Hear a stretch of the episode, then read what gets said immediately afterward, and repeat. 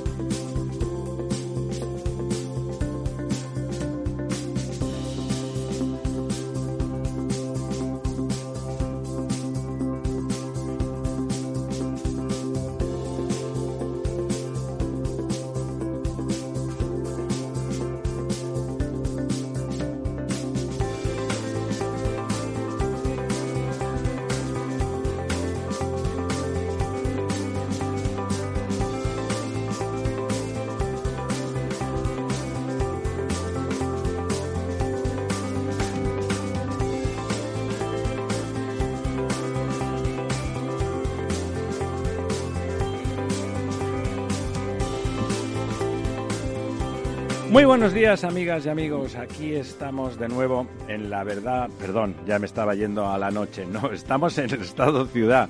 Eh, ustedes disculpen, el Estado Ciudad, que es eso que queremos convertir España. Que no se vacíe, que no se vacíe. Y eso se consigue consiguiendo que los servicios urbanos, que la calidad de vida esté en todos sitios de forma razonablemente homogénea no de forma igual porque es imposible, a Dios gracias, todos los sitios de este maravilloso país son distintos, pero ninguno es eh, mejor que otro. Eh, don Diego, muy buenos días. Buenos días, Ramiro. Don Lorenzo. Muy buenos días, don Ramiro. Mirando aquí los cielos de Madrid. Los cielos de Madrid, los cielos velazqueños, maravillosos cielos los Maravillosos cielos de Madrid. y además, como ha hecho viento y ha hecho de todo, está hasta limpia la ciudad. Nos enseñaban estos días, miraba a Nueva Delhi con esto de la COP26, que al final, en el último minuto, en el tiempo de descuento, en el mejor estilo eh, merengue, como nuestro invitado de hoy, que ahora lo presentaré, eh, cambiaron y decidieron que en lugar de que figurara en, en la COP como documento final la necesidad de eliminar el carbón en no sé cuántitos años, lo que se dijo es que había que rebajar eh, su consumo, lo cual eh, eso y no decir nada, como todo el mundo sabe, pues es exactamente lo mismo. Eso fue quizá la mayor frustración, porque como todos ustedes saben, eh, puestos a hablar de contaminación, lo que más contamina es quemar carbón, y además de muchas maneras. De hecho, no solamente no solamente contribuye al cambio climático y al calentamiento global, sino que además contribuye de forma decisiva a los problemas respiratorios por, por, temas como el óxido nitroso y tal, que no tienen nada que ver con el calentamiento, pero sí, sí con la salud.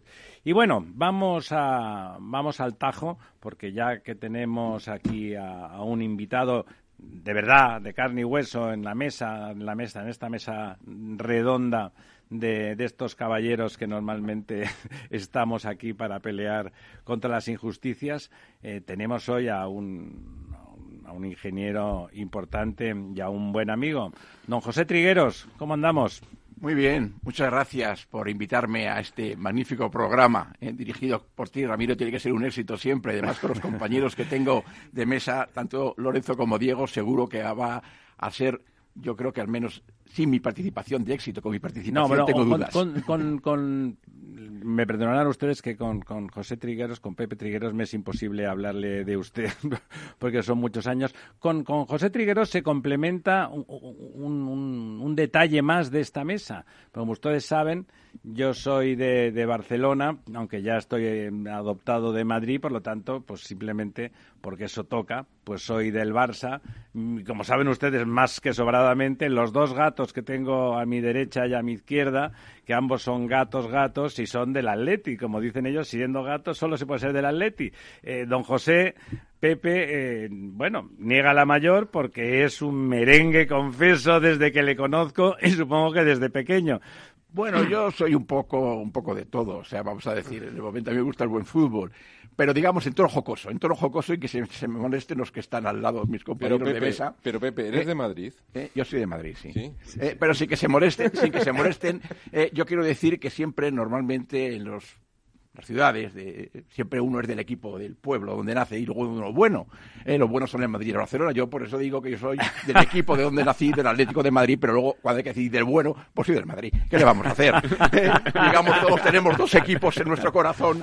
El mío, digamos, es el del terruño, es el Atlético, y luego el bueno es el Madrid. Hay que reconocer que el proyecto del nuevo estadio del es fantástico. Bernabéu es algo realmente espectacular y corre un vídeo por ahí de cómo se guarda el césped en sí, el sí, técnicamente, como hablamos en este programa, es vamos, bueno. yo soy, arquitecto y, entiendo que vosotros, como ingenieros, es, es, algo que se te cae la baba. Es algo espectacular, realmente espectacular. Y la noticia, la gran noticia es que esta semana anuncia al señor Florentino Pérez, que este es un crack de los de verdad, que ya ha colocado por 400 millones la operación del estadio, la operación de todos esos servicios que pone de hacer conciertos, no sé qué, no sé qué, para financiar el estadio. O sea, es que al final le va a salir hasta gratis. No, no, no. Diego, yo he tenido la suerte. Florentino es un crack. He tenido la suerte de visitarlo. La verdad es que es impresionante. ¿eh?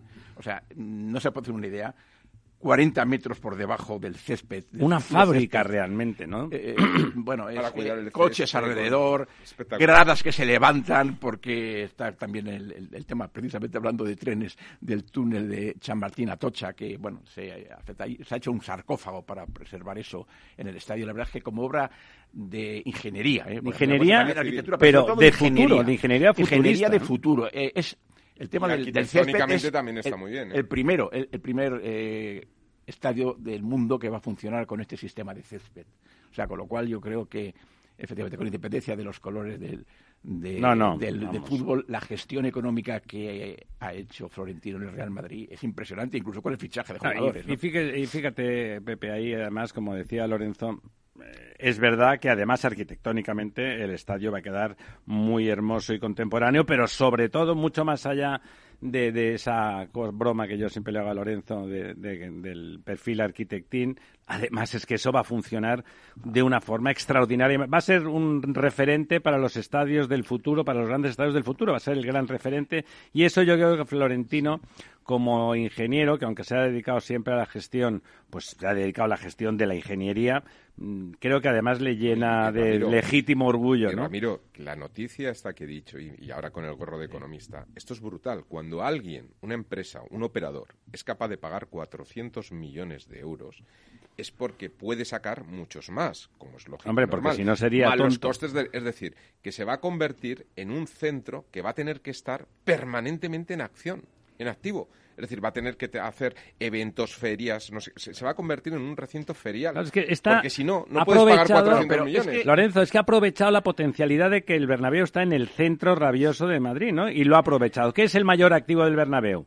¿El Madrid? No, ha tenido la humildad de decir, no es que está en el centro, en el centro rabioso de Madrid, en la Castellana, en una de las mejores zonas, y por lo tanto, cualquier cosa que hagas allí va a tener un efecto llamada espectacular. Ahora que hablamos tanto de integración, integración puerto-ciudad, integración ferrocarril-ciudad, integración estadio-ciudad, porque tener en toda España esos, digamos, esos edificios que son, en fin, que cuestan su dinero, y utilizarlos exclusivamente una vez, dos veces, como mucho cuatro veces al mes, es un despilfarro, ¿eh? que verdaderamente creo que... Económico y del espacio simbólico que significa, ¿no? Es el que la gente disfrute y viva de su estadio en la ciudad como una parte integrante. En Madrid, pues tanto. Y el Wanda también, ¿eh? porque el Wanda también es un gran estadio y la verdad que fue también una gran obra de ingeniería. el, Wanda es precioso. de los arcos. Sí, claro, por eso digo. Interior, exterior. Pero está, está un poco más alejado y por lo tanto esa potencialidad, a pesar de que Madrid con sus 5 millones de habitantes efectivos da para todo, pero es verdad, es verdad que se va a convertir, ya, ya es hoy un referente. Y es verdad que además, como siempre en la vida, vender las cosas bien eh, también es importante. El vídeo realmente te convence, ¿no? Miras el vídeo. Es, espectacular. Cuando ves todo el mecanismo de eh, cómo se guarda el césped, se cuida por dentro, se le ponen eh, el tema de la iluminación, etcétera, ¿no? Es decir, es realmente espectacular. Y claro, el Wanda es una referencia, se han hecho muchos conciertos, se hacen muchas actividades, pero claro, es que esto al salvar el césped permite convertirlo en un, en un salón y al cubrir el, toda la cubierta de... Sí, no, el problema de los estadios de fútbol es que los eventos castigan el, el, IFEMA de Madrid, ¿no? Bueno, y vamos a, hablar del libro del, libro de don, de don José hoy. Eh, que bueno, don José Trigueros ha sido de todo en el mundo de la ingeniería, que yo le conocí como subdirector general de evaluación ambiental, pero después fue director general de costas con el que tuve una relación vamos, casi íntima, casi íntima. Después, no sé si justo después, pero llegó en la Comunidad de Madrid a ser viceconsejero de Medio Ambiente, que era, bueno, es uno de, sus temas. Y finalmente, antes de su jubilación el año pasado, su jubilación como funcionario, porque como ya verán después, no para, eh, era director general del CEDEX, el Centro de Referencia Experimental de, Obras Públicas en, España, un referente mundial, referente mundial, y además con la virtud de que lo hizo con, con dos gobiernos de colores distintos, con, con, con, Pepe, con don José Trigueros, eso es muy fácil, eh, porque digamos que lo que prima es hacer las cosas y no contar eh, milongas. Eh, en la actualidad, y por eso está hoy aquí con nosotros, es presidente de la Asociación de Ingenieros de Caminos y Civiles y también presidente del Instituto de Ingeniería de España, que agrupa al conjunto de todas las ingenierías y no solamente a la, a la ingeniería de caminos o, barra y civil. Eh, nada, dicho eso, brevemente, tu currículum es de esos que se dice en dos minutos y realmente brilla, ¿no? O sea, tienes un currículum que, que es hermoso. Bueno, Muchas gracias, eh, Ramiro. En realidad es que el currículum siempre se rellena dependiendo de la edad. como has dicho, también, también. Pues la verdad que el currículum es amplio más por años que por puestos. La verdad es que sí, efectivamente, yo creo que a lo largo de la trayectoria y lo que he defendido siempre, con independencia de los colores políticos que cada nos, nos manda todo el mundo, yo estoy convencido de que todo el mundo cuando llega al poder, sea bueno al poder o a mandar o a, dirigir eh, tanto una corporación local como una comunidad autónoma como una nación, e intenta poner lo mejor de lo que mejor sabe. ¿eh? Y la verdad es que tenemos mucha suerte en nuestro país, de que cada cuatro años volvemos a revalidar o a echar a los, a los dirigentes. Por lo menos lo importante es la labor, lo importante es la labor que se desarrolla. Y yo tengo que ahí un poco de colateral defender a los funcionarios de, de las distintas administraciones, porque la verdad es que se dejan la piel ¿eh? en la defensa de los intereses de todos y eso sí marca las pautas las marcan los Sí, de hecho lo que permanece son los funcionarios. La realidad es que tenemos unos magníficos funcionarios y unos magníficos técnicos. Y bueno, como decías que yo venía aquí a vender mi libro, hombre, no se trata de vender el libro, se trata de decir que dentro del Instituto de Ingeniería de España, que hay 20 comités técnicos, pues la verdad es que estamos en la cresta de la hora de todas las labores de todas las ingenierías, se celebra el Congreso del Espacio, se celebran, eh, pues bueno, eh, temas de eh, vino el otro día del tema de agricultura un homenaje a Iván Lompín, que fue el que, eh, bueno, el que ha permitido que en China no se, no se muera la gente. El 50% del arroz que se modificó genéticamente, el arroz que se produce en el mundo está eh, hecho con la tecnología, vamos, sembrado con la tecnología de, de Joan Lompín y la verdad que vino el embajador chino. O sea, quiero decir que estamos siempre en la cresta de la ola. Y dentro de la Asociación de Ingenieros de Caminos, Canales y Puertos e Ingeniería Civil, pues lo que hemos establecido también es estar en la cresta de la ola en todos los temas de actualidad y de debate. A tal efecto, pues concretamente el día 24 de noviembre vamos a celebrar... En 25. Día 24 de noviembre, el día 24 de noviembre vamos a celebrar en Murcia una jornada sobre el trasvase Tajo Segura, tema de actualidad, y no por menos. Tema polémico y, por menos, de no menos actualidad, y por eso ahora me refiero al día 25, como ven, la, agenda está bastante llena, ¿eh? no solamente para Ramiro y los que me acompañan, sino para todos los demás. Eh, eh, el día 25 sí que, bueno, vamos a tener la, bueno, vamos, tenemos la suerte de ir a Valladolid a debatir sobre el soterramiento de la vías de Valladolid. Un proyecto que se gestó en el año 2002, que ha tenido distintas vicisitudes y que parece que por el momento la corporación actual de Valladolid lo tiene abandonado. Eh, entonces, eh, yo creo que es un tema polémico que genera cierta Eso lo planteáis como asociación, ¿no? Sí, como asociación, eh, y la verdad es que es un tema polémico y creo que no hay que rehuir, no hay que rehuir los temas polémicos en las ciudades y creo que es que hay que escuchar la opinión también de los ciudadanos. A nosotros nos llegó, a mí me llegó personalmente la inquietud de ciertos colectivos dentro de Valladolid sobre este tema y como no puede ser de otra forma, con este y otros temas recogemos el guante y allí vamos, no sé si a que eh, nos saquen a hombros o nos tiren a hombros al pilón, pero en realidad lo que sí que queremos es debatir de una forma sosegada y técnica sobre el eh, salvar la herida, eh, la herida, digamos, si me permiten un lenguaje eh, un poco médico, el tema de la, herida que las vías de ferrocarril producen en la ciudad de Valladolid. Antes de entrar en, el tema de Valladolid, que aquí siempre nos ha interesado particularmente, lo que estabas comentando del Tajo Segura, ¿cuál es la posición de la, de la asociación con respecto al trasvase? Eh, vamos a ver, eh, es, que este tema lo realiza incluso ya no es la asociación, el Instituto de Ingeniería. El Instituto a través de, las dos asociaciones, los ingenieros agrónomos, que yo creo que el agricultor eh, entra a formar parte muy importante y el regadío muy importante del debate Tajo Segura. De hecho, la renta murciana depende de eso. Con la asociación, con el tema de, también de la Asociación de Ingenieros de Caminos. digamos que, entonces, ¿cuál es la posición? Es que en estos temas nunca es cero y cien ¿eh? puede ser un 50 con unas ventajas, un 60. Lo que, es lo que hay que intentar es conciliar todos los intereses. Todo el mundo se tiene que dejar pelos en la gatera, pero no tantos como para que el gato se quede sin pelo.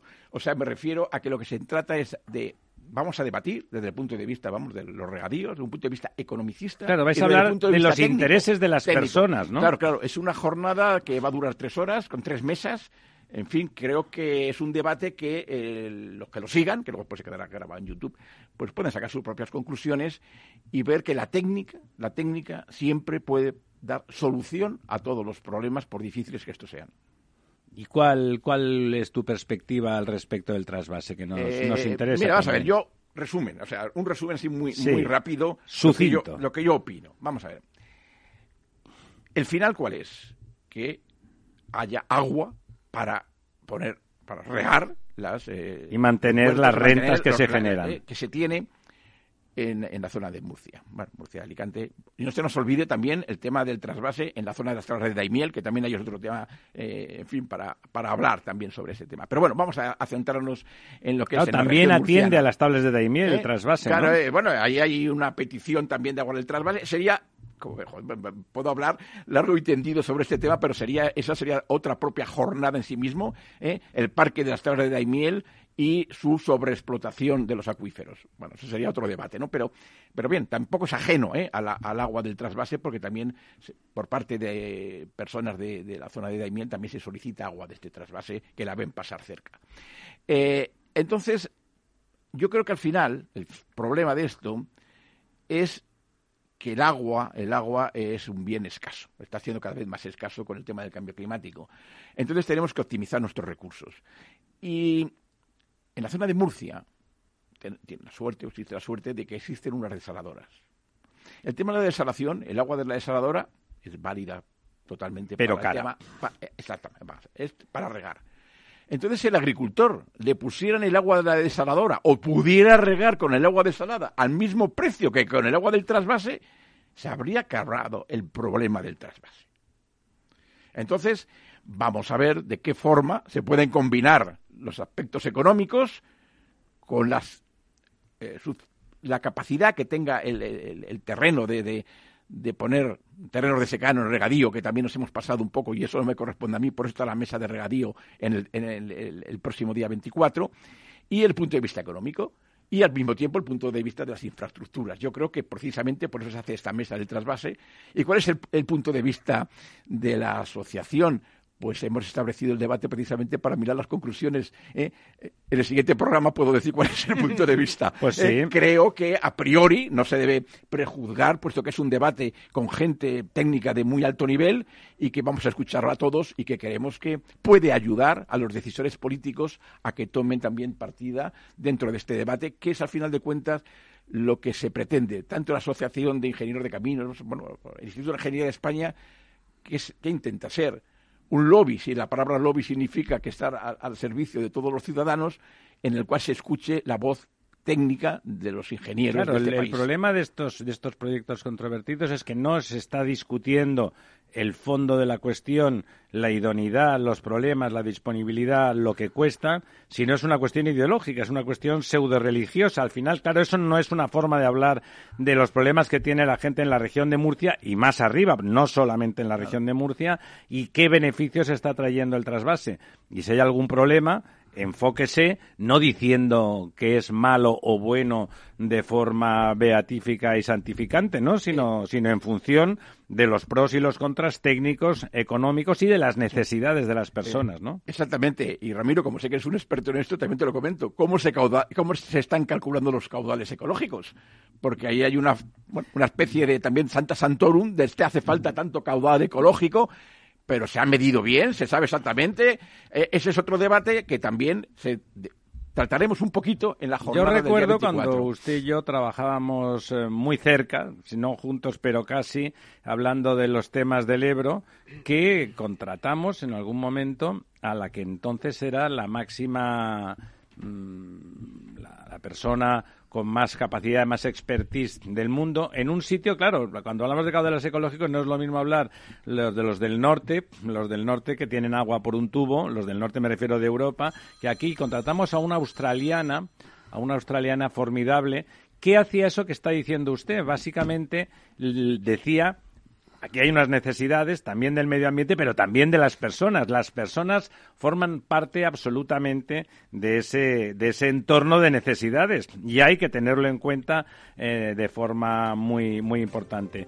Como en 30 segundos, ya sabe usted lo de la gente de la publicidad. Que, son importantes porque permiten que los programas se hagan, vamos a dejarlo. Eh, dentro de, a la vuelta, las 11 y 30 exactamente, volveremos y volveremos para hablar directamente de esa jornada sobre el soterramiento y de por qué es importante para la ciudad de Valladolid y para sus ciudadanos. Volvemos en dos minutos, amigos.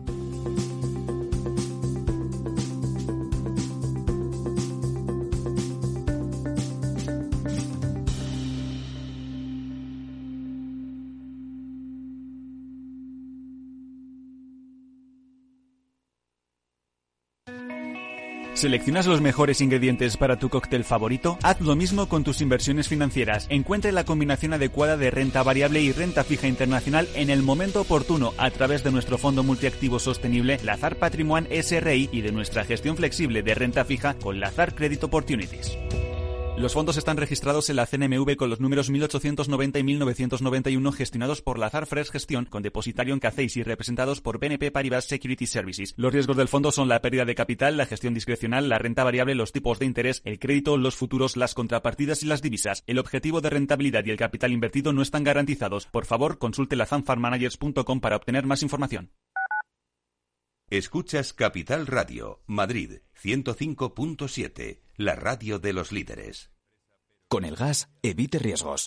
Vigile que la combustión sea correcta. Llama azul sí, llama amarilla no. No obstruya las rejillas de ventilación ni el tubo de salida de gases de calderas y calentadores. En instalaciones individuales, instale solo calderas y calentadores estancos. En instalaciones de butano propano, vigile el buen estado del regulador y del tubo flexible. Y recuerde que las instalaciones se deben controlar cada cinco años. Por favor, utilice el gas con responsabilidad y seguridad. Comunidad de Madrid. Valor Salud. Tiempo de salud. Su actualidad, sus personas, sus empresas. Todos los viernes a las 10 de la mañana en Capital Radio, con Francisco García Cabello.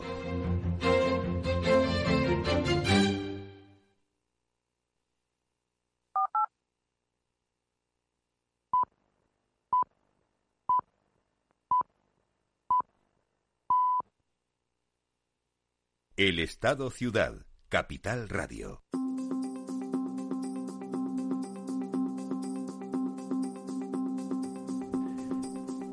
Chicos, aquí estamos de vuelta otra vez y ahora sí, ahora sí, vamos a hincarle en diente a esa jornada sobre el debate sobre la necesidad del soterramiento del ferrocarril en Valladolid la verdad es que todos, además de don José Trigueros, que, que, sabe, porque además va a participar en esa jornada como presidente de la asociación y como promotor de la jornada, tanto don Diego, que ya saben ustedes que es un especialista en los temas pucelanos, como eh, don Lorenzo, que en este caso, y apelando a su condición, ya sabe que tiene varias condiciones, tiene, algo, tiene un título, pero si no les gusta, tiene otro y luego tiene otro.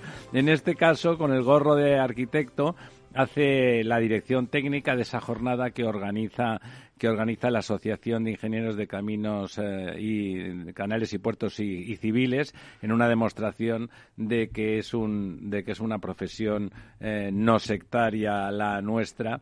Eh, por supuesto, ahora don José podría decir no, no, pero le hemos contratado en función de economista y no de arquitecto. No es cierto, se le ha, que se le ha contratado en función de todas sus, sus habilidades.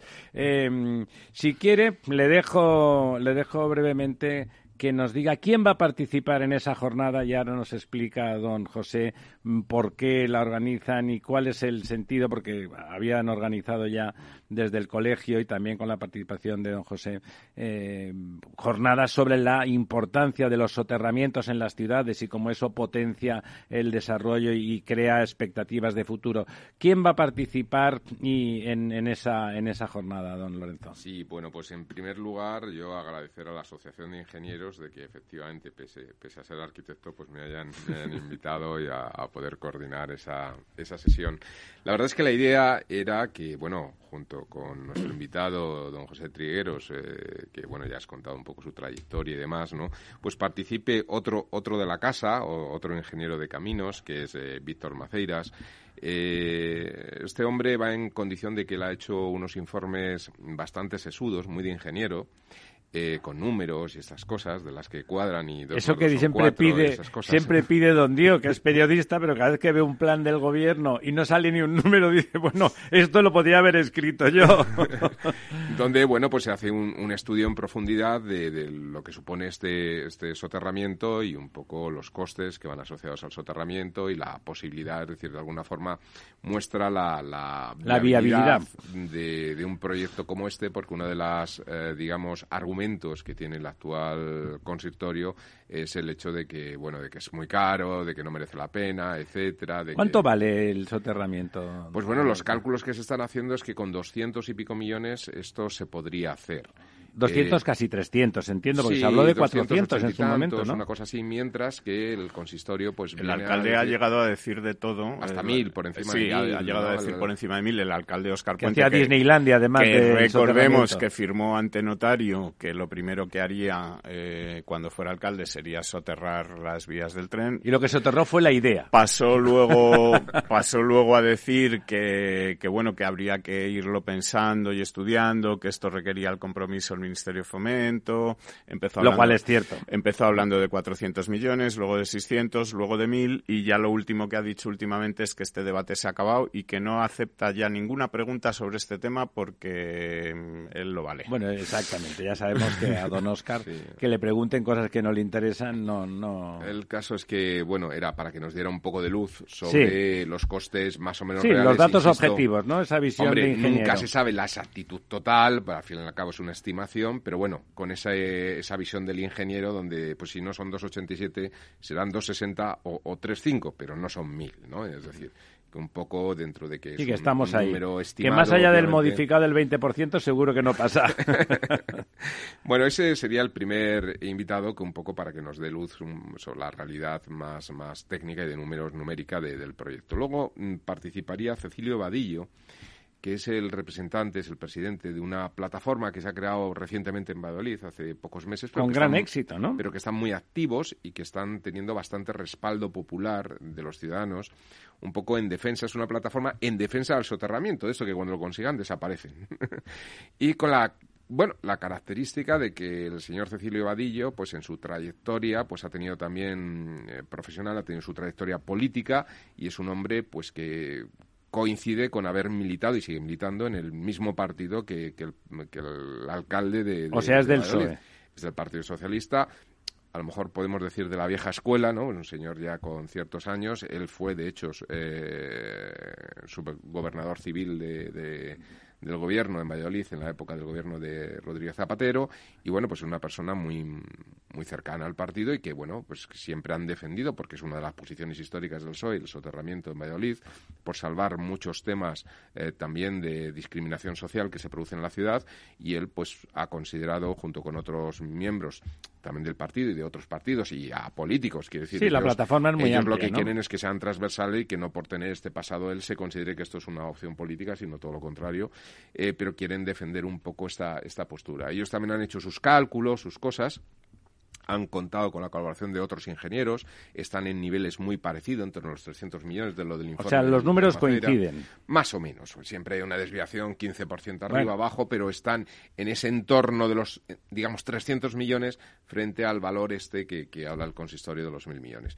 Y por último, pues viene, eh, me, han permitido, me han autorizado desde la Asociación de Ingenieros invitar también a uno del gremio, del mío, quiero decir, un arquitecto, es un catedrático de, de, conseguido una una bula, es un catedrático de, urbanismo de la, de la UPM, Javier Ruiz, eh, pues para hablar es un, problema urbanístico, además del problema técnico. Y, sobre todo porque el urbanismo no solamente es una cuestión de la distribución del espacio, sino también es una creación de espacios. Él es un experto en, todo el tema de la arquitectura o del urbanismo complejo, de la generación de espacios complejos. Eh, el, un ferrocarril que parte de una ciudad genera una complejidad en el entorno. ¿Por qué? Pues simplemente porque pasar de un lado para otro ya, ya no es fácil. Quiero decir, tienes que elaborar túneles, puentes, pasadizos. Es decir, tienes que, elaborar y, aparecen elementos, digamos, de complejidad que hacen que la ciudad pues, pues pierda la, continuidad, la linealidad que, se puede vivir entre unos barrios y otros porque se produce un, muro, ¿no? Pues como el muro de Berlín durante muchísimos años y esto le ocurre a muchísimas ciudades, le ha ocurrido en muchas. En estos momentos estamos, por ejemplo, antes hablaba eh, don José Trigueros del tema del trasvase Tajo Segura y hablaba de la ciudad de Murcia, que iba a estar el día anterior. Murcia está ya cometiendo uno de los eh, soterramientos una lucha, ¿verdad, que, era una ciudad también partida, ¿no? Con el barrio, creo que era del Carmen, ¿no? El barrio que estaba al otro lado de, del soterramiento, o sea, de las vías del tren y bueno, pues en principio eso se complementa esa visión más humanista, urbanística. Imagino con usted mismo, ¿no? Eh, sí, bueno, la, la, idea es establecer un, esquema de debate, es decir, yo iré preguntándoles eh, hasta que me, me, me corran a gorrazos, ¿no? Pues eh, preguntándoles a todos y cada uno de los invitados, pues eh, para ver si, bueno, pues para, en el fondo es un estado, un update, ¿no? Un estado de posición de cómo está esto, qué es lo que hay. Vamos a revivir un tema que yo creo que era un sueño de una ciudad y era un, proyecto, era un proyecto de ciudad, porque uno de los problemas que tiene Valladolid es que lo que lo, lo, lo, primero que le falta no, no es el soterramiento, es un proyecto de ciudad. Dentro de ese proyecto de ciudad entra un, un, esquema como el soterramiento. Es más, el soterramiento es tan potente que en sí mismo ya es un proyecto. la ciudad, eh, Es un proyecto de ciudad. Eso ya es el proyecto de ciudad. Entonces, bueno, ante esta ausencia, pues también se ha querido hacer una cosa novedosa y esto es una, uh, bueno, me he permitido eh, porque digamos que no, no, es tan habitual en los esquemas de debate de la Asociación de, Ingenieros.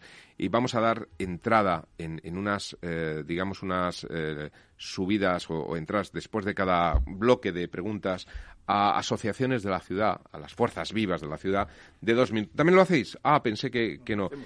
Sí, no, nosotros es allí presencialmente dar los dos minutos de gloria, lo de Reina por dos minutos. Pues se levanta, hemos invitado pues a, los empresarios, a los comerciantes, eh, a, las fuerzas vivas, ciudadanos, a colectivos de vecinos, eh, se está buscando otros colectivos, incluso a lo mejor los taxistas, gente que tiene que hablar de la ciudad, ¿no? Y que de alguna forma pues se levanten dos minutos y den su opinión. Después de este debate, obviamente todo el que venga y está invitado, no solo Valladolid, sino el que quiera, porque ir a Valladolid son es, 40 minutos en tren desde Madrid, pues, pues habrá preguntas de, y participación, que es totalmente abierto y cada uno que opine lo que le dé la gana y si podemos responderle desde, desde el estrado, pues lo haremos y si no, pues, pues, pues nada. Eso en Palma con la la, posición de que comentábamos afuera antes del programa con, con don José Trigueros de de que las ciudades, si, si están, ahora lo comentará él, si la España, si estamos queriendo evitar la España vaciada, las ciudades que son las cabezas de partido, las, las que dan servicios de primer orden a esa España vaciada, hay que darles importancia y no dejar que se agosten, ¿no? ¿Por qué es importante soterrar, don, eh, don José. yo, el tema de soterramiento, o la palabra soterramiento, a mí me parece que es un poco quizá, la llevamos a un, a un extremo, es, permeabilizar la ciudad. Entonces, permeabilizar la ciudad en el tema de Valladolid, yo creo que soterramiento nadie pone en duda que es una solución magnífica. Ahora, ¿dónde sacamos los 300 millones o los 400 millones? Esa es la clave. 300. bueno, 300 o 200, eso mismo. Ni tú ni yo. o 50. Entonces yo creo que aquí hay un tema muy importante, que es, lo había apuntado en la intervención anterior, el preguntar a los ciudadanos. Los ciudadanos, eh, aquí no estamos acostumbrados a hacer unas encuestas bien hechas, ¿eh? no se trata de pedir a los amigos y decir tengo 40 amigos, hacer encuestas bien hechas de qué es lo que desea la ciudadanía. Y yo creo que el soterramiento todo el mundo lo aprecia, y más en el momento actual en el cual tendemos a la peatonalización de nuestras ciudades. ¿Qué sería de Madrid? Que ahora estamos presumiendo por todo el mundo. Esa operación de la, Plaza España, ¿no? La operación, no, no, la operación Río primero yo recuerdo, y Ramiro tú también, las críticas, porque aquí la gente se iba a morir eh, por los túneles, los, todos, la contaminación que iba a salir por, los, eh, por las eh, chimeneas de los túneles de la M30. En Madrid íbamos a desaparecer todos. Hoy presumimos de ello. Bueno, todos los árboles que se iban a cortar, que más, o menos. Don José, no se entiende Madrid hoy en su funcionalidad sin los túneles del río. Claro, Don Lorenzo siempre los ha defendido. Claro, era impensable el estadio Vicente Calderón. ¿Cómo vas a quitar el estadio Vicente Calderón de allí? Que no sé qué. Pues bueno, por estar en el Wanda, mucho mejor. Y ahora soterramiento de la M30. Al lado, siempre hay operaciones urbanísticas. Esto no puede salir gratis, hay que buscarle financiación. Eh, Plaza de España, ahora mismo en Madrid. Ha quedado espectacular. ¿eh? Espectacular. Bueno, se va a inaugurar en los próximos, eh, los próximos días. Espectacular. Desde la Plaza de España hasta el Palacio Real, peatonal sin los coches. Los coches no desaparecen en la ciudad. Los coches Van por debajo. bajo tierra. Eh, claro, se nos ha olvidado porque está soterrado mucho tiempo, todavía no se ha inaugurado el, túnel Chamartín-Atocha. ¿Se imaginan por la castellana las vías del tren pasando los trenes para conectar Chamartín con Atocha? No, ¿verdad? No se imaginan. Bueno, pues eso sería también la misma. Comparadas, comparadas en sol. Eh, eh, exactamente. y Alonso Martínez, que todavía no Alonso Martínez. ¿no? la operación Nudo Norte Madrid, operación Chamartín, después de 40 años o 50 años precisamente para buscar la financiación. Pero ya está. Ya está con soterramiento de la estación de Chamartín. Pero ahí un pequeño paréntesis, como usted ha dicho, no se obvia el proyecto ni se niega la mayor, se busca la financiación. Exactamente. Se busca. Eso es lo que quería decir. Hay que buscar la financiación que haga atractiva, que haga atractivo esa, esa obra en sí. Yo recuerdo, y ahora vamos a otro, a otro, a otro sitio, o sea, yo recuerdo cuando el corte inglés iba un poco fuera, la gente casi cedía los, el terreno gratis a que fuera el corte inglés porque lo que quería que comprar era los alrededores, porque sabía que el éxito estaba alrededor de, esto. ¿Qué potencialidad tiene las vías soterradas en Valladolid? ¿Cómo se van a beneficiar los, digamos, negocios o la gente o oficinas alrededor? ¿Cómo se va a potenciar Valladolid? Ese estudio que es un parte tangible y no tangible. El intangible es muy importante. ¿eh? porque como también comentábamos Ramiro antes de entrar, es que a 50 minutos de Valladolid está Madrid. A lo mejor la gente de Madrid que viene a trabajar a Madrid puede irse a trabajar. Si la ciudad se vuelve atractiva. Puede ir a, vivir a Valladolid, es una ciudad atractiva. Sea, yo por eso digo que aquí se hizo un debate, como ya había dicho, un debate, una jornada sobre soterramientos en general en toda España en el Colegio de Ingenieros de Caminos. Y se habló de Valladolid, pero de Valladolid el que lo presentó, que a mí me pareció que lo hizo muy bien, o sea, no tengo ninguna crítica. Yo creo que hay que respetar las opiniones de todo el mundo y desde luego la Asociación de Ingenieros de Caminos así lo hacemos. Eh, vamos, el que estaba, el, señor que está dirigiendo el área de urbanismo, Pablo Gigosos, que hizo una presentación de verdad que muy bien, lo defendió bien, digamos seis años, él defendía el no soterramiento incluso hablaba de un convenio, que era el convenio del año, porque claro, el soterramiento de Valladolid ya se planteó en el año 2002, ¿eh? con un consorcio, vamos, una colaboración entre Adif y la ciudad, que al final, pues como todos estos han salido muy mal, porque no ha habido dinero, ¿no? bueno, porque el modelo de financiación era en el suelo y el precio del suelo, cae, pues hay que cambiar el modelo. que me refiero que eh, el proyecto de permeabilización de la ciudad de Valladolid que defiende el director de urbanismo realmente es respetable, nadie puede decir que no, pero... No, no, perdón, es respetable, pero todos podemos decir que no. Exactamente, pero no me ha dejado terminar, no. Es respetable, pero también hay que respetar las personas que quieren el soterramiento. Y si hay una inmensa mayoría o una mayoría solvente dentro de los ciudadanos que van a vivir en Valladolid, habrá que repensar el modelo de ciudad. Porque los modelos de ciudad, aparte que los hagan los urbanistas, arquitectos, ingenieros, tienen que hacerse contando con la ciudadanía y para la ciudadanía. Eh, entonces yo creo que eso es muy importante y yo por eso tengo muchas esperanzas en que el próximo día eh, vaya incluso al auditorio gente que esté en contra del soterramiento. Si yo creo que es difícil que la gente no no pero es difícil si no es ideológicamente que estén en contra porque pero el desarrollo de la ciudad queda cuestionado seriamente. Eh, vamos a ver, también en el mismo en la misma jornada se habló de Logroño. Logroño soterra las vías. O sea, quiero decir con eso que los modelos efectivamente. Bueno, seguro que hablaríais de Murcia en aquella eh, jornada. Bueno, eh, vamos a dejarlo en Logroño y en Valladolid, no meternos en más líos. Porque, claro, en Murcia. Eh, también hay otro follón. Yo no quisiera encontrar Se peleó ahí la ciudadanía. Yo no quiero una solución en Valladolid como la de Murcia.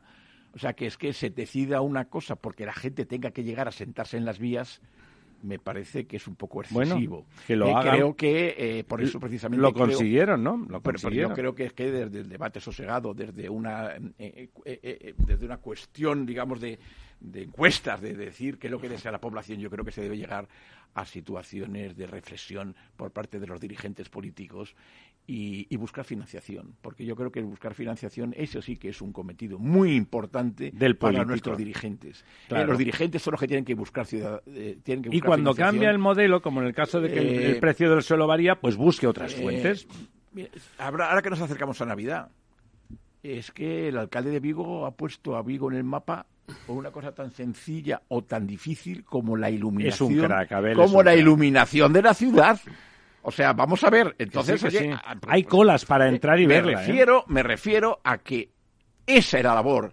¿eh? la labor de. Hablábamos antes del, directivo del, presidente del Real Madrid como busca financiación para el equipo. Pues yo creo que nos, eh, igual que los presidentes tienen que ir a buscar financiación, eh, bueno, ahora con el plan de Generation una cosa hay que buscarla, hay que conseguirla y luego hay que saber ejecutar. Claro, no vayamos A, hacerlo mal. No sé yo. Bueno, no, el, alcalde de Valladolid buscar financiación, por lo menos para irse de vacaciones, eh, lo suele hacer bastante bien. Y, lo que eh, a mí me, encanta de lo que dice eh, don José Pepe es el tema del talante y del diálogo y de que se pueda discutir y de que todas las opiniones quepan. Y de esto también tendría que aprender un, un poquito el alcalde Oscar Puente, que ha dicho precisamente el otro día que la plataforma por el soterramiento del ferrocarril en Valladolid es eh, gente que juega con las ilusiones eh, de la gente a sabiendas de que son meras ilusiones y que no les corre, lo que lo que les corresponde es el mayor desprecio posible. este es el talante de este alcalde que, como decíamos, había firmado en su día ante notario, que será su gran compromiso y que ahora eh, se niega a debatir. los propios compañeros de eh, Cualquier cosa, eh, indudablemente por una postura ideológica y que no...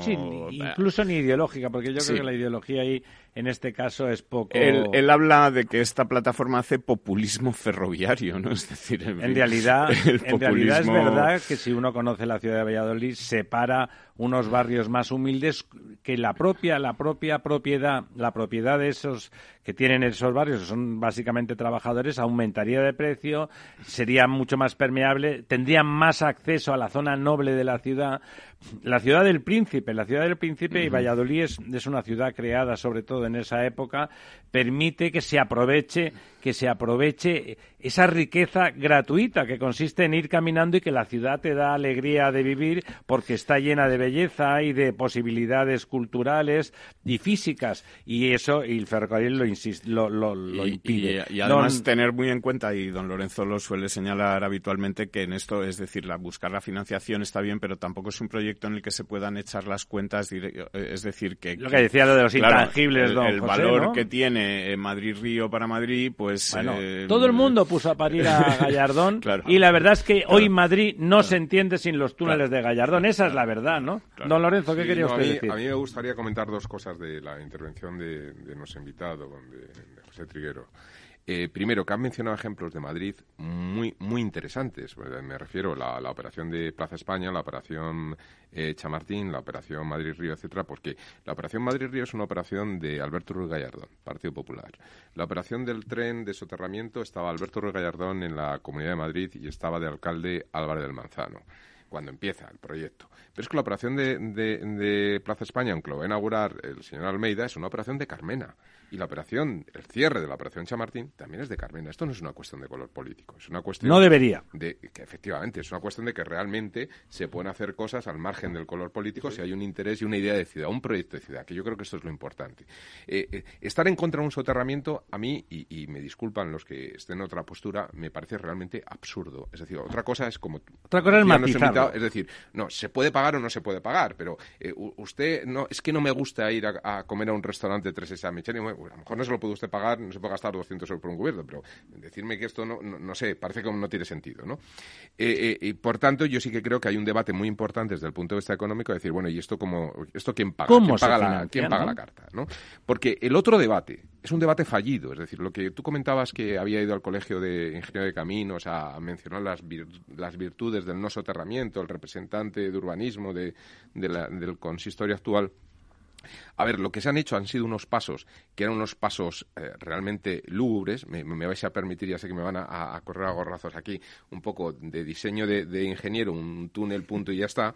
Y se ha pasado a hacer unos pasos de diseño de arquitecto de un espacio que la verdad es que lo ves y lo metes incluso en una foto de, un, de una revista de arquitectura y quedan bonitos. Pero son absolutamente no funcionales. Son irrelevantes. Pues porque al final la gente no los pasa. ¿Y por qué no los pasa? Pues porque siguen siendo unos pasos. Y aunque sean más, más estéticos, el, material de terminación es, es, más bonito, más Se han gastado el dinero en una se han gastado dinero, han, dejado una preplaza y una posplaza a lo que era el paso y tal, para que pareciera que es casi un embudo en lugar de un, simplemente un paso y demás. Es decir, ha, habido un ejercicio de estilo. Pero al final eh, los grupos marginales se meten ahí. Y las mujeres no quieren pasar a partir de las 6 de la tarde. Y por lo tanto eso se convierte en un nicho, independientemente de que esté más bonito o menos bonito. Es decir, al final eh, es lo que es. Es decir, eh, un retrete puede ser de alto diseño y espectacular o puede ser pero es un una mierda. Pero es un retrete. Y al final, pues este paso e, es, un paso, ¿no? Que ha mejorado, sí, sí, yo, yo estoy de acuerdo que los dos, tres intervenciones que ha habido se ha mejorado la estética, mejora de materiales, se ve otra historia, es decir, para una foto el día de la inauguración, de, para poner una revista de arquitectura, pues es un diseño interesante de cómo salvar un problema, pero no se salva el problema. Don Lorenzo, don José, tenemos que darle paso. A, recuerden, el día 25, ¿dónde es el, el, la pues fiesta? va a ser en un, palacio centro que tienen los dominicos eh, filipinos en, en, Valladolid, a escasos... En el Paseo Recoletos, ¿no? Mm, a escasos, iba a decir 50, pueden ser 100 metros de, de la estación de Campo Grande en el pleno centro de Valladolid. Eh, le tengo que dar la palabra a don José, muchísimas gracias. Le, le, invitamos a que venga el próximo miércoles 1 a contarnos qué ha pasado en Murcia y qué ha pasado en Valladolid. Pues eh, vamos, recojo el guante y además que no solamente eso, que estoy muy agradecido a poder eh, contar las cosas que estamos haciendo dentro de la Asociación del de los ingenieros de caminos, canales y puertos, ingeniería civil y sobre todo del Instituto de Ingeniería Civil, que tendremos que hablar algún día de la industria en este país, totalmente. Eh, que la verdad es un tema muy importante. Vamos a hacer planes con usted porque nos va a contar, porque además no paran y eso es fundamental. Eh, Tengo que darle la palabra muy rápido a don Diego para que nos cuente qué ha pasado con los embalses esta semana. Bueno, pues eh, como ya preveíamos eh, la semana pasada, eh, hemos perdido agua embalsada. seguimos en una situación de sequía en algunas zonas que ya empieza a ser preocupante. He visto esta semana imágenes del Guadalquivir a su paso por Córdoba. Mm, y, de mínimos. Bueno, de mínimos. Es, parece un arroyo. Es decir, se puede ir de un lado a, el Puente romano, no hace falta ahora sin mismo. mojarse los pies, ¿no? Eh, es decir, que, en fin, hemos perdido 97 hectómetros cúbicos, que no es mucho, pero en la situación en la que estamos. es eh, significativo. Es significativo y además es significativo que esta época del año suele ser una época en la que empiezan a llenarse los embalses. Y nosotros en este momento siguen vaciándose. lo que vemos es que siguen vaciándose. Eh, por cuencas como te decía la cuenca del Guadalquivir pues es una de las de las cuencas eh, vamos es la peor ahora mismo y desde hace ya bastantes semanas y sigue en el 26% de agua embalsada. Pero es que por ejemplo es una gran cuenca no es una de las cuencas pequeñas de las grandes es una de las grandes es la tercera cuenca mayor de España después de la del Tajo y la del Guadiana pero es que la cuenca del Tajo pues está en el 44%, la del Guadiana en el 30%. Eh, bueno, pues para que se hagan una idea de la situación, la mejor cuenca de las grandes de España es la cuenca del Júcar, que está con un 51%. Lo cual es un milagro. y, y es bastante, efectivamente, milagroso. Y es curioso, o me ha llamado a mí, por ejemplo, la atención esta semana viendo el porcentaje de, de agua embalsada por provincias eh, y por regiones de España y es la Comunidad de Madrid la única eh, que supera el 60% en cantidad de agua embalsada, ¿no? De todas las regiones de España o, comunidades españolas, ¿no? Eh, está por encima pues de, comunidades como Asturias, Cantabria, eh, incluidas las del norte de España, tradicionalmente llenas porque tienen poca capacidad y además llueve mucho, País Vasco, etcétera. Y muy mala situación también como, como región, la región de Murcia. nos tenemos que ¿La Murcia bien o mal? Mal como región, la cuenca del Segura no está mal, pero la región de Murcia está en un 31%. Pues ya nos contará cosas de Murcia, don José, la próxima semana. Amigas, amigos, aquí lo dejamos. El Estado-ciudad no queremos que se vacíe, queremos que se llene todo y que se viva muy bien en todos los pueblos y ciudades de España. Hasta el próximo miércoles. Programa patrocinado por Suez Advanced Solutions, líder en soluciones integrales en gestión del agua y la energía. Somos Mazapanes Barroso. En nuestra empresa elaboramos productos con ingredientes seleccionados siguiendo una tradición artesana transmitida de generación en generación desde hace más de un siglo. Te llevamos el auténtico mazapán artesano de Toledo a tu casa. Nos esperan fechas muy especiales en las que no puede faltar en tu mesa. Compra tus dulces favoritos en nuestra tienda online www.mazapanesbarroso.com o llamando al teléfono 92 535 3149. Disfruta del auténtico mazapán con Mazapanes Barroso, maestros artesanos con tradición y calidad desde 1890. Capital Radio, la genuina radio económica.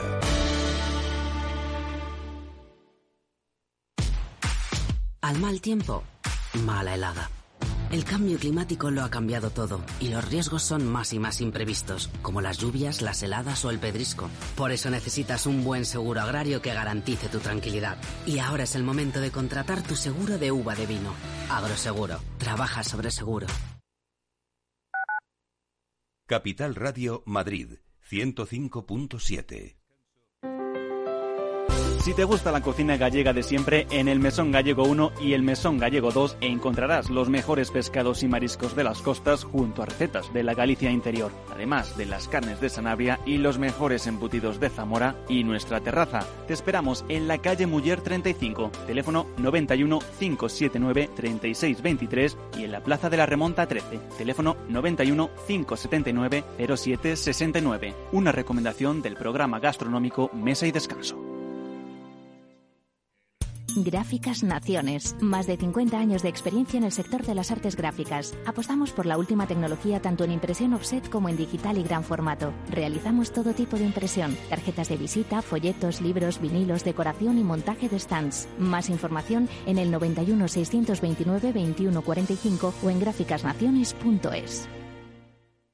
Disfruta de la mejor cocina gallega en Montes de Galicia. Todo un clásico moderno en el barrio de Salamanca. Disfruta de la variada dieta atlántica, de las mejores carnes y pescados tratados con respeto y transparencia y regados con una de las mejores bodegas de la zona. En grupo, en familia o en pareja, Montes de Galicia te ofrece el espacio perfecto en cada ocasión. Esto te estás perdiendo si no escuchas a Luis Vicente Muñoz en Capital, La Bolsa y la Vida. Xavier Ferraz, profesor de ESADE. Europa no lo ha hecho y el problema ahora lo tenemos aquí, ¿eh? porque Europa en este momento no es autónoma en semiconductores. Eso quiere decir que si no nos venden, nos vamos directamente al paleolítico, ¿eh? sin ser alarmistas.